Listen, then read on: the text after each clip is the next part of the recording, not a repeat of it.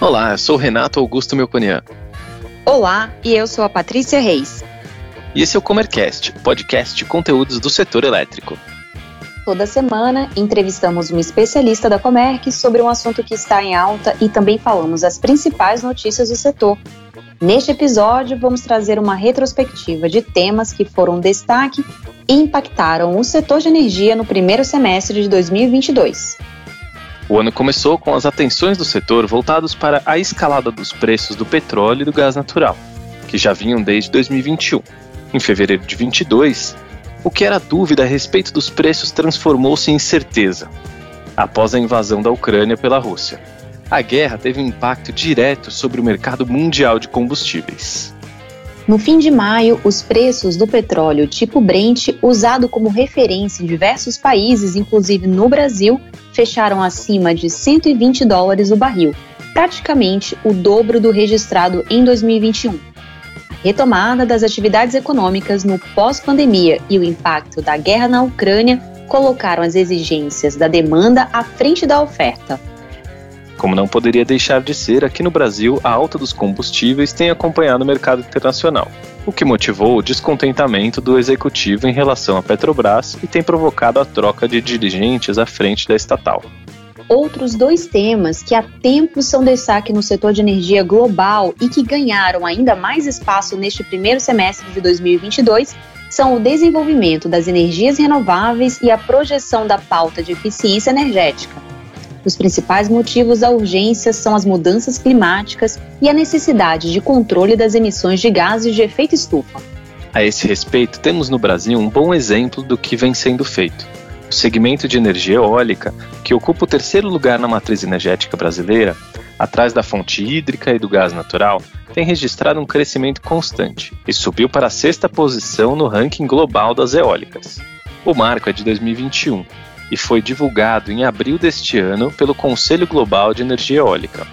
O ranking é utilizado por empresários e autoridades do setor para nortear seus negócios e investimentos. E o processo de capitalização da Eletrobras foi um dos temas centrais neste primeiro semestre. No dia 14 de junho, uma cerimônia na B3, a Bolsa de Valores brasileira, oficializou a oferta de ações da maior geradora de energia elétrica do país, que caminha para o controle privado.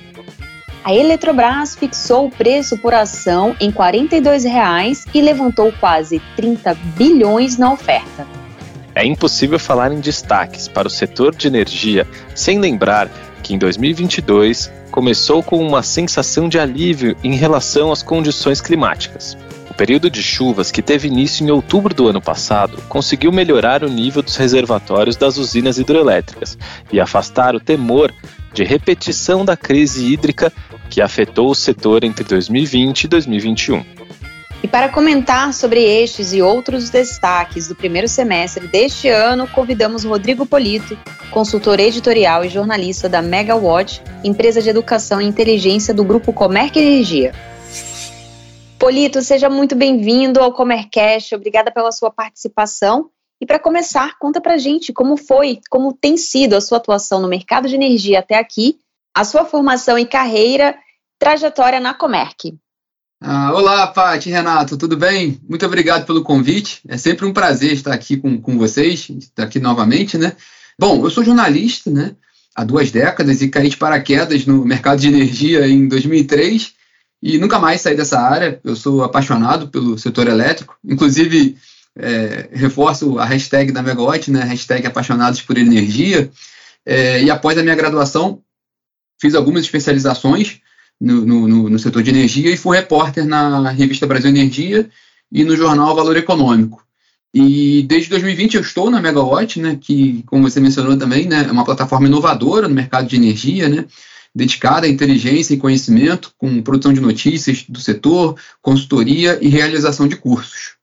Muito bom, Polito. E entrando aqui no tema deste episódio, desde fevereiro, a guerra entre a Ucrânia e a Rússia tem sido destaque na mídia, Um dos motivos, lógico, é o forte impacto do conflito no setor de energia global.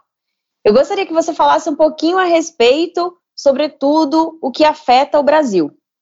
Pois é, Paty, é, infelizmente, essa guerra completou quatro meses sem nenhuma previsão ou rara possibilidade de término, e isso tem afetado o mundo inteiro de várias formas. Né?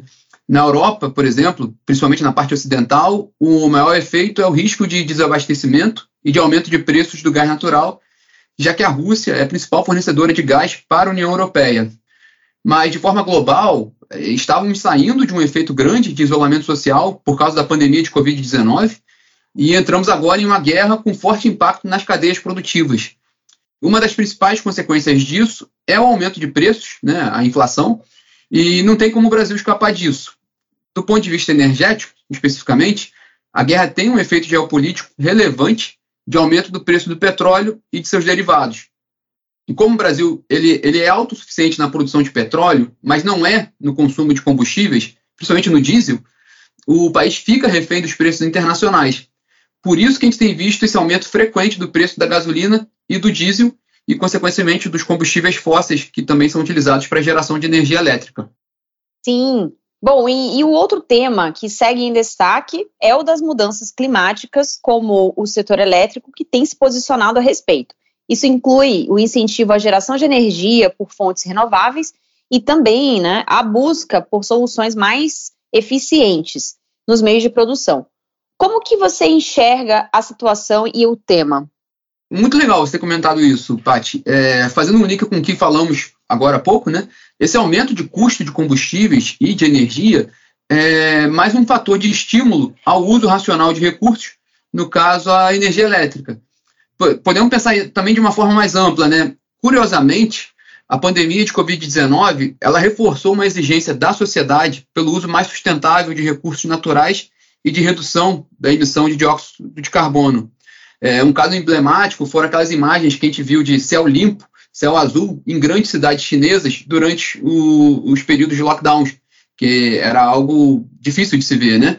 Por causa da poluição. Então, a geração renovável e a eficiência energética se tornaram praticamente mandatórios no mundo todo. E no Brasil, apesar de termos uma matriz energética com participação relevante de fontes renováveis, uma das maiores do mundo, com cerca de 50%, o mercado financeiro e os consumidores em geral hoje eles são muito mais amigáveis às fontes renováveis. Então, por exemplo, bancos e investidores estão mais criteriosos e seletivos na hora de decidir onde eles vão aportar os recursos, né, colocar o dinheiro, principalmente quando se trata de fontes de geração de energia. É, Polito, o mundo está em transformação, em transição, e falando em transição, vamos falar sobre transição energética? Entre as principais temáticas relacionadas à transição, vemos o Brasil relacionado a dois aspectos específicos: fontes renováveis de energia e eficiência energética. E o que, que você tem aí de novidades para os nossos ouvintes sobre as temáticas e o que aconteceu neste primeiro semestre de 2022? Nossa parte tem muita coisa nessa área. É, bom, o mercado de energia elétrica brasileiro ele é muito dinâmico, né? Naturalmente, e também na, na área de fontes renováveis, né? O que a gente tem visto muito é uma intensificação de projetos de, geração voltados para o mercado livre de energia e autoprodução, porque além deles serem mais ambientalmente amigáveis, como a gente comentou há pouco, né? É, outro dado importante é que as fontes eólica e solar, por exemplo, são altamente competitivas, estão com uma trajetória de redução de custos histórica, né? E se a gente também olhar para o lado da eficiência energética, está em discussão na ANEEL, o Agência Nacional de Energia Elétrica, o programa de resposta da demanda. Gente já teve um, um, um, um piloto ali, não, não, um piloto, mas um primeiro, uma primeira formação desse programa durante a, a, a, crise de escassez hídrica, né? Ele durou por pouco tempo. Agora a ideia é que seja um programa estruturado e que ele pode estimular os consumidores, entre eles a indústria, a serem mais racionais no uso da energia, porque eles enxergaram benefícios econômicos com essa iniciativa. É, e também queria acrescentar aqui algo bem legal, né, que a gente tem visto relacionado à eficiência energética, que é a iluminação pública. De uns anos para cá, vários municípios estão fechando parcerias público-privadas, né, para projetos de iluminação pública por meio de leilões realizados pelo BNDES. Então, são contratos de longo prazo para serviços de iluminação pública, com que inclui nesses contratos a exigência de um serviço mais eficiente. Né? E a própria Nexway, do Grupo Comerc, ela venceu um dos leilões desse tipo. Muito interessante. Bom, já pegando aí o gancho de leilões, em 2022 as fontes renováveis tiveram destaques em leilões de energia. Você pode fazer um balanço desses certames para a gente? Posso sim, Paty. É, bom, isso tem sido observado nos últimos anos, né? Nos últimos anos, em geral, a gente tem visto uma contratação maior de fontes renováveis. Nesse ano particular, né, as fontes renováveis dominaram o leilão de energia menos 4, que já foi realizado, né? Foram negociados 237 megawatts médios de 29 projetos pelo preço médio de 258 reais por megawatt-hora. É, e dá para a gente destacar dois pontos desse leilão. O primeiro foi o aumento do preço em relação aos leilões anteriores, né, que estavam ao redor de 190 reais por megawatt-hora, mas esse aumento ele, ele reflete o problema anterior que a gente colocou aqui mais cedo, né, da complexidade da cadeia de fornecedores por causa da Covid-19 e por causa do conflito entre a Rússia e a Ucrânia. Isso tem gerado um aumento de preço de componentes e equipamentos, né? Isso na indústria global. E o segundo ponto que a gente tem visto nos leilões, e nesse leilão de agora não foi diferente, é que o volume contratado tem sido relativamente baixo. Isso ocorre porque a energia contratada no leilão depende da demanda das distribuidoras de energia, que em geral estão sobrecontratadas, né? Onde a gente está vendo mesmo um crescimento expressivo de contratação de fontes renováveis é no Mercado Livre. Perfeito. E falando aí de Mercado Livre, Polito, o que, que você pode traçar para a gente de panorama da atual situação referente a este assunto no primeiro semestre deste ano? Legal, Paty. Até fazendo um link com o que a gente falou agora há pouco dos leilões e que a, a tendência que a gente tem visto é um crescimento de contratação de fontes renováveis no Mercado Livre, né? É, já isso já ocorre há alguns anos e a gente vê a expansão do mercado de energia elétrica brasileiro ocorrendo por meio do ambiente livre, né? É onde está crescendo mesmo a oferta de energia no país. Para pegar números mais recentes aqui, para mostrar para a nossa audiência, o consumo de energia no Mercado Livre em abril cresceu quase 7% em relação a abril de 2021. Na mesma comparação, o mercado regulado das distribuidoras avançou apenas 0,7%. É, e mesmo se a gente desconsiderar o efeito da migração de clientes que saem do mercado cativo para o mercado livre, ainda assim o ambiente livre cresceu mais do que o regulado. E essa tendência é se intensificar, principalmente com o processo de abertura do mercado de energia elétrico brasileiro. Então, Polito, quando você nos conta que, desconsiderando o efeito da migração de clientes, para deixar mais claro para os ouvintes, o que, que faz então o mercado de energia crescer, o mercado livre de energia crescer? Ah, é, bom, é bom colocar esse ponto sim, Paty, porque assim, tem, a gente vê dois movimentos, né? Um da migração, né? O consumidor que é do mercado cativo e vai para o mercado livre, então ele leva o seu consumo para o mercado livre, né? Mas sem que desconsiderar esse efeito, o mercado livre ele cresce porque o consumo do, dos clientes que já estão no mercado livre está aumentando. Isso é até legal porque atualmente, né, o mercado ele é composto, o mercado livre ele é composto por clientes de médio e grande porte, né, indústrias e serviços, né. Então, se o consumo está crescendo nessa área, também é um sinal positivo que a gente está vendo uma retomada da atividade econômica do país. Então, há uma expansão do mercado livre já orgânica mesmo, com, com o consumo do, dos clientes que já estão localizados lá. E a tendência é aumentar porque o, a gente está vivendo um processo de abertura do mercado que, no fim, lá do, né, quando, quando ele se consolidar completamente, até o consumidor residencial poderá também consumir energia no mercado livre, por isso que a gente vê esse, esse, essa trajetória de crescimento daqui para frente, né? Boas notícias, né? E sobre os termos, em termos de atualização regulatórios, incluindo geração distribuída, comercialização de energia e setor do gás. O que, que você traz aí de novidades para a gente? Olha, muita coisa avançou no, no, âmbito regulatório e também no âmbito legal nos últimos dois anos, principalmente. É, eu destacaria algo que tem sido pouco falado, porque muita coisa aconteceu realmente nos, últimos meses, né? Mas eu destacaria a lei que viabilizou a repactuação do risco hidrológico, que praticamente era um problema que tinha travado o mercado de curto prazo de energia, e essa lei viabilizou essa, esse, esse acordo, né? Então, levando, levando novamente as negociações, aumentando as negociações no mercado de curto prazo, né? Mas também destacaria aqui a nova lei do gás, que abriu o mercado para a participação de mais empresas, né? Buscando reduzir o preço do gás para o consumidor por meio de competição. Também a lei que possibilitou a privatização da Eletrobras, realizada no primeiro semestre desse ano, né? e o marco legal da geração distribuída, que trouxe estabilidade e previsibilidade para um setor que deve receber muitos investimentos nos próximos anos, esse da, da geração distribuída, de micro e mini geração, né? No âmbito regulatório, né, na área da ANEEL, tem a nova regra para entrada e saída de comercializadoras no Mercado Livre, aprovada esse ano. Também tem discussões sobre regras de aporte de garantias no mercado e de monitoramento do Mercado Livre, e no fim dos dias, essas discussões e resoluções buscam ampliar a governança do Mercado Livre. Mas, diga-se de passagem, é, o Mercado Livre mostrou muita maturidade durante o período de lockdown da pandemia de Covid-19, em que a maior parte das questões entre fornecedores e consumidores foi resolvida por meio de diálogo e de negociação, sem a necessidade de recorrer à justiça. Aulão, hein, Polito? Bom, vou deixar aqui a pergunta mais aberta para você. Quais outros destaques né, que tiveram impacto no setor de energia você gostaria de comentar para os nossos ouvintes? Bacana, Paty. É, bom, eu, acho que, que nós praticamente abordamos todos os temas principais, mas vale a pena a gente falar do que a gente pode esperar para o futuro. Né?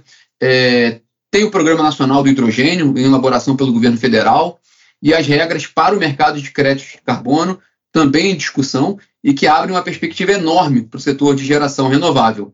Fora a questão que também está no Congresso, né, um, um, um, projeto de lei muito importante para o mercado de energia, que é o PL 414, de modernização e abertura do mercado de energia. Muito bom. Então, olhamos para fora todo o ambiente externo. Vamos comentar um pouquinho aqui sobre a Comerc. E no nosso aqui, no nosso âmbito, na nossa empresa, quais foram as principais, os principais destaques desse semestre? Verdade. Bom, é, a Comerc deu um passo importante esse ano, né?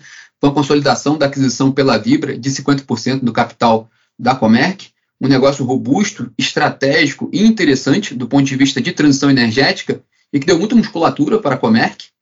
É, também é destaque o plano de expansão da Comerc em geração de energia, que deve triplicar sua capacidade instalada de 500 megawatts para 1,5 gigawatt até 2024, que vai demandar investimentos da ordem de 6 bilhões de reais. É importante também destacar no, no relatório de sustentabilidade da Comerc né, que a empresa contribuiu para que os clientes evitassem a emissão de mais de 6 milhões de toneladas de CO2 desde 2011 e que 100% das emissões totais do Grupo Comerc foram neutralizadas. A gente destacou muito aqui no nosso bate-papo a importância da transição energética e da expansão das fontes renováveis, do crescimento do mercado livre e da eficiência energética, e é interessante ver que a Comerc está presente de forma significativa em todas essas vertentes. Excelente. Polito, para finalizar, como que os nossos ouvintes podem continuar tendo esse aulão aí, sempre que necessário, sempre que quiserem, como que eles fazem para consumir aí, ter todo esse conteúdo que vocês fazem? Ah, vou fazer o nosso merchandising aqui da Megawatt. É, a gente tem na plataforma lá atualização de notícias, né, diárias, né, e também de, de, produção de conteúdo, de análise, né, e de cursos. E, bom, todos podem acessar a plataforma da Megawatt, megawatt.energy, mas a grande novidade também, um destaque do primeiro semestre da Megawatt foi o lançamento do, do aplicativo, né, que, que é possível baixar na, nas lojas de aplicativo e que tem tudo que tem na plataforma, tem no, no aplicativo, né, que possibilita o usuário ter acesso a todas as informações no celular. Tudo na palma da mão na palma da mão. Como diz a Lari. Então, maravilhoso. Polito, muito obrigada mais uma vez pela sua participação. Obrigada por compartilhar conosco todo o conhecimento. Volte sempre e que o próximo semestre nos traga aí ótimas notícias, novidades e surpresas. Bacana, Paty. Obrigado também, Renato. É um prazer enorme estar aqui com vocês e até a próxima aqui. Tchau, tchau. Tchau, tchau. A Agência Nacional de Energia Elétrica divulgou em 21 de junho os novos valores das bandeiras tarifárias para o período de julho de 2022 a junho de 2023. A bandeira verde, assim como em anos anteriores, não terá custo para os consumidores e servirá para sinalizar condições favoráveis de geração de energia. A bandeira amarela passa para R$ 2,98 para cada 100 kW consumidos no mês. A bandeira tarifária vermelha patamar 1 foi atualizada para R$ 6,50 a cada 100 kWh. No caso da bandeira vermelha patamar 2, o valor aprovado pela ANEL é de R$ 9,79 a cada 100 kWh. Os reajustes autorizados variam de 3,2% a 63,7%. No dia 17 de junho, a Petrobras reajustou mais uma vez os preços da gasolina e do diesel. A gasolina subiu cerca de 5%, passando de R$ 3,86 por litro para R$ 4,06. No caso do diesel, a correção foi de 14,25%, passando de R$ 4,91 para R$ 5,61 por litro.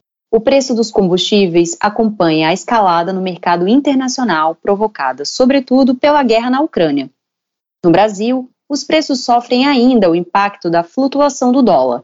E essa tem sido a causa de atritos entre o presidente Jair Bolsonaro e a direção da Petrobras, que resultou na terceira troca de comando da empresa em três anos e meio. O último presidente da estatal, José Mauro Coelho, deixou o cargo no dia 20 de junho. O Conselho de Administração da companhia escolheu Fernando Borges, o diretor executivo de exploração e produção da petroleira, como presidente interino até a eleição de um definitivo. A Agência Nacional de Energia Elétrica abriu consulta pública para tratar do aprimoramento da minuta do edital dos leilões de energia existente A-1 e A-2 de 2022, que será realizado em dezembro.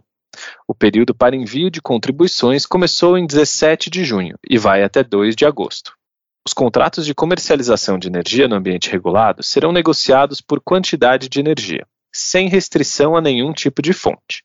O suprimento de energia será realizado entre 1 de janeiro de 2023 a 31 de dezembro de 2024, para o leilão de A-1, e entre 1 de janeiro de 2024 e 31 de dezembro de 2025, para o leilão de A-2.